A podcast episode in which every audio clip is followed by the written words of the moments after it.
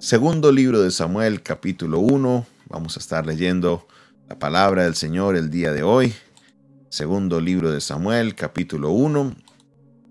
Y continuamos con esta lectura de esta maravillosa vida del rey David. Segundo libro de Samuel, capítulo 1, versículo 17 en adelante. Segundo libro de Samuel, capítulo 1, versículo 17 en adelante. Dice la palabra de Dios de esta manera.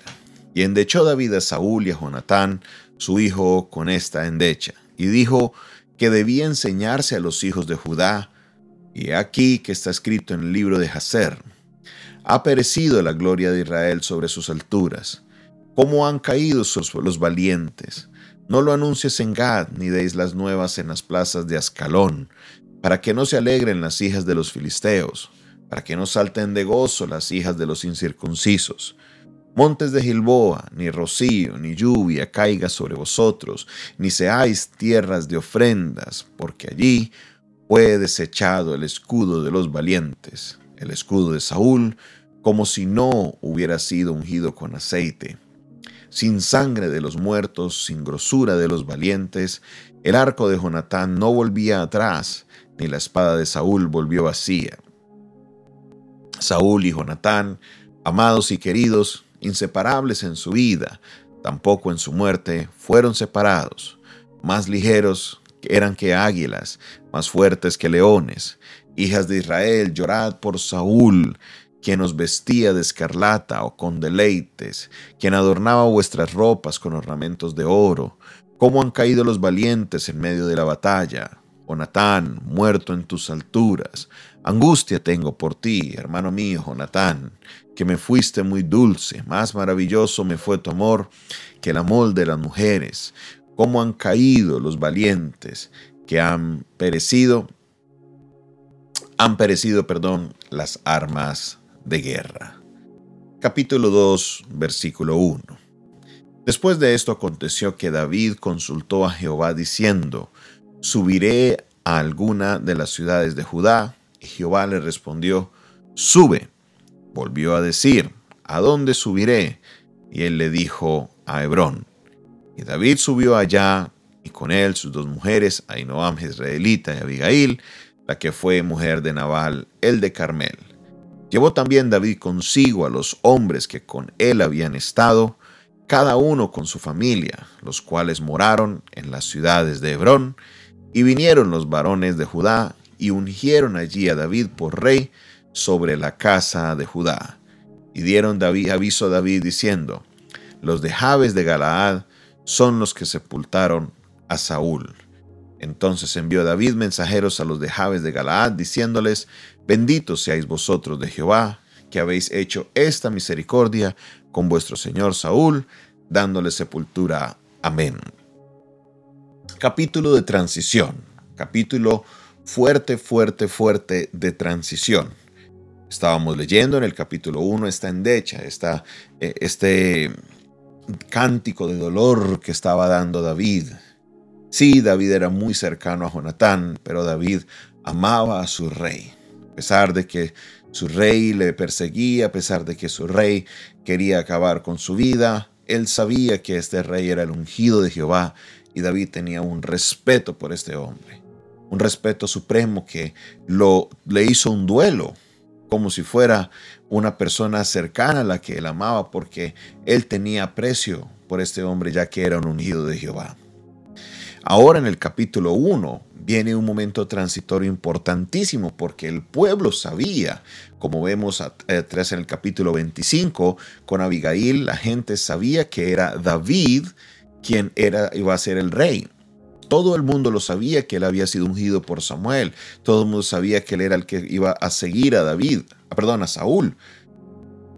Y entonces, ¿qué hace David? Se va a la locura diciendo, oh, ya yo soy el rey, venga, todo el mundo caso, ahora sí vamos a hacer lo que yo digo. No, no, no, no, no.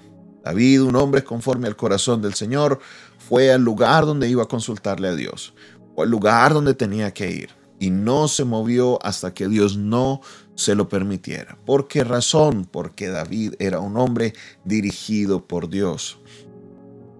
A veces miramos las cosas y decimos, ay no, es que qué pereza uno estarle preguntando a Dios por todo. Ay no, qué jartero no estar orando por todo. Pues que tú tienes la opción de hacer las cosas a tu manera o tienes la opción de consultar a una persona que, no una persona, consultarle a un Dios que Él todo lo sabe, consultarle a un Dios que todo lo conoce, consultarle a Dios que Él todo lo puede. ¿Por quién prefieres ser dirigido? Te coloco la pregunta de otra manera. Si tú te enfermaras, ¿a qué médico irías tú? ¿Al que te receta acetaminofén para todo o irías a donde el médico que tiene más conocimiento? Obviamente yo no sé usted, pero yo iría donde el médico que tiene un mayor conocimiento. ¿Por qué? Porque tengo un mejor chance de recibir la sanidad que necesito. Por esa razón, a la hora de tomar decisiones, nosotros debemos ir y consultarle a Dios. Debemos ir y movernos y esta era una decisión muy crucial en la vida de David porque aquí dependería el éxito o el fracaso de su reinado. Como vamos a ver más adelante, los de la tribu de Benjamín no estaban de acuerdo con que David fuera su rey porque Saúl, quien era de la tribu de Benjamín, era el rey de ellos y ellos esperaban que uno de la tribu de Benjamín continuara con el reinado, pero Dios había tomado un designio diferente. Entonces los movimientos que hiciera David en este momento iban a ser muy, pero muy, muy claves. Por eso si usted nota, no se habla del reinar a Israel, sino se habla inicialmente de reinar sobre Judá. Reinar sobre Judá. El proyecto de David, no, él no pensaba tanto en todo el reinado de Israel, por ahora estaba concentrado en lo que era Judá. Una batalla a la vez, todas las cosas a su tiempo. Pero todo era dirigido por quién? Por Dios. Todo era dirigido por él, por eso iba y le consultaba, por eso iba y le consultaba. Y Dios le dice primero, ve, luego le dice a una qué ciudad ir, vaya a Hebrón y desde allá empiece a hacer su reinado. De ahí aparecen los de Jabes de Galaad, quien eran unas personas que enterraron a Saúl. ¿Y qué hizo David? Honró a todos los que se encargaron de la vida de Saúl. Mire cómo era David de, sabio, cómo era David de meticuloso, cómo era David de, de una persona pensar en todo lo que era este tiempo transitorio que sería tan clave y tan importante. Por eso hoy quiero dejarte con ese pensamiento. Puede que algunas personas digan, no, es que este está loco, ¿para qué le pide a Dios por todo? No, no está mal acercarse a Dios. No está mal. Claro, hay veces en los que Dios le va a decir a uno directamente sí o no, y hay momentos en los que Dios te va a dejar un camino abierto para que sigues, no, haz como bien te parezca.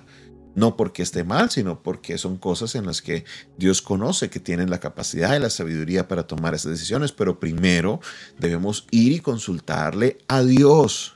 Por eso Él es el Dios de nuestra vida, porque Él debe intervenir en todas las áreas. Acostumbramos a pedirle a Dios o consultarle solamente en lo que es lo espiritual, pero Dios es un Dios de todas las cosas. Él debe ser Dios sobre nuestra vida, sobre nuestras relaciones interpersonales, sobre nuestras relaciones sentimentales. Debe ser Dios sobre nuestras finanzas, debe ser Dios sobre nuestra vida profesional, sobre nuestra vida laboral. Dios, Él debe ser el Dios sobre nuestra vida emocional. Él es Dios de todas las cosas, aún de nuestra vida intelectual. Él es un Dios que interviene en todo y por esa razón nosotros debemos tenerlo en cuenta Él para todas las cosas.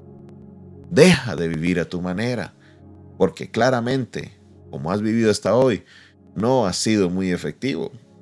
Si así lo fuera, no hubieras buscado de Dios. Buscaste de Dios porque necesitabas ayuda.